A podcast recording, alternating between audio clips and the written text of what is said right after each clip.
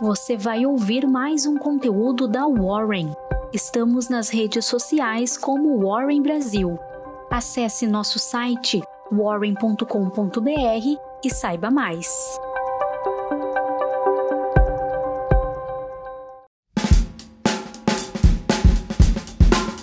Bom dia, eu sou o Fred, sou líder do time de análise da Warren e aqui está a sua Warren Call de hoje.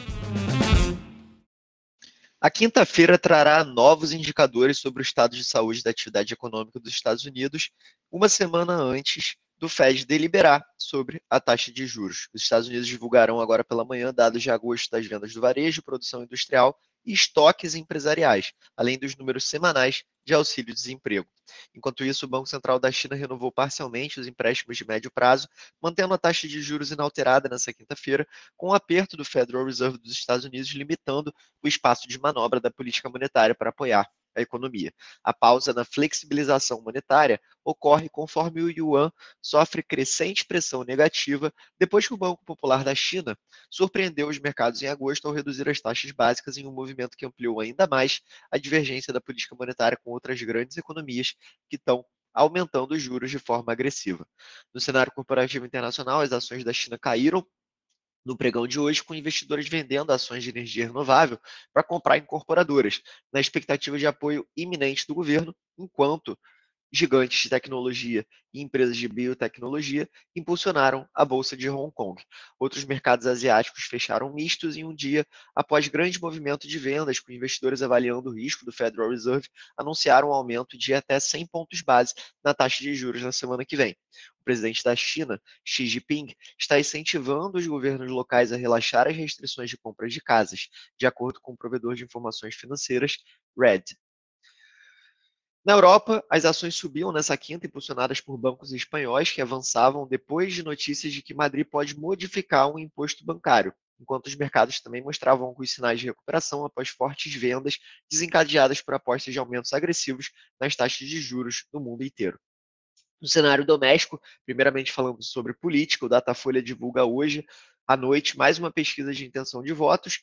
O petista Luiz Inácio Lula da Silva, que tem liderado as pesquisas, faz comício nessa quinta em Montes Claros, em Minas Gerais, enquanto o presidente Jair Bolsonaro, que vem reduzindo a distância em relação ao ex-presidente Lula que, e busca sua reeleição, fará sua live semanal à noite. Na economia, a Secretaria de Política Econômica do Ministério da Economia melhorou nessa quinta-feira a projeção oficial para o desempenho da atividade econômica de 2% na leitura anterior para 2,7%, deixando inalterada a estimativa de alta de 2,5% para o PIB em 2023. A visão de analistas para o PIB, segundo o mais recente boletim Focus do Banco Central, aponta para um crescimento de 2,39% esse ano e 0,50% em 2023. Então, as estimativas do Ministério da Economia, bem acima do projetado pelo boletim Focus. Já para a inflação, medida pelo IPCA, a previsão da equipe econômica caiu para 6,3% em 2022, contra 7,2% na projeção feita em julho, e para 2023 o patamar foi mantido em 4,5%. De acordo com a projeção do mercado apresentada também no Boletim Focus, o IPCA deve encerrar 2022 em 6,4%, ligeiramente acima do que está sendo estimado pelo governo. Já para 2023, a projeção de mercado está bem maior do que a estimativa oficial, em 5,17%. Vale lembrar que o centro da meta de inflação é de 3,5% para esse ano e 3,25% para o próximo, para 2023. Nos dois casos, a margem de tolerância é de 1,5 pontos para mais ou para menos. Por fim, hoje tivemos a divulgação do IBCBR, o Índice de Atividade Econômica do Banco Central, que é um sinalizador do PIB, e subiu 1,17% em julho sobre o mês anterior, de acordo com um dado dessazonalizado divulgado pelo Bacen, hoje às 9 horas da manhã. Analistas esperavam uma alta de 0,30%, de acordo com pesquisa da Reuters, mas na comparação com julho do ano anterior, o IBCBR avançou 3,87%, e em 12 meses acumulou alta de 2,09%, de acordo com os números observados.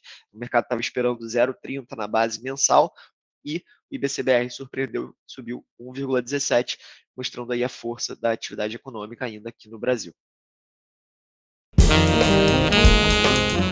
Encerramos agora mais uma edição da Warren Call. Um abraço e até logo.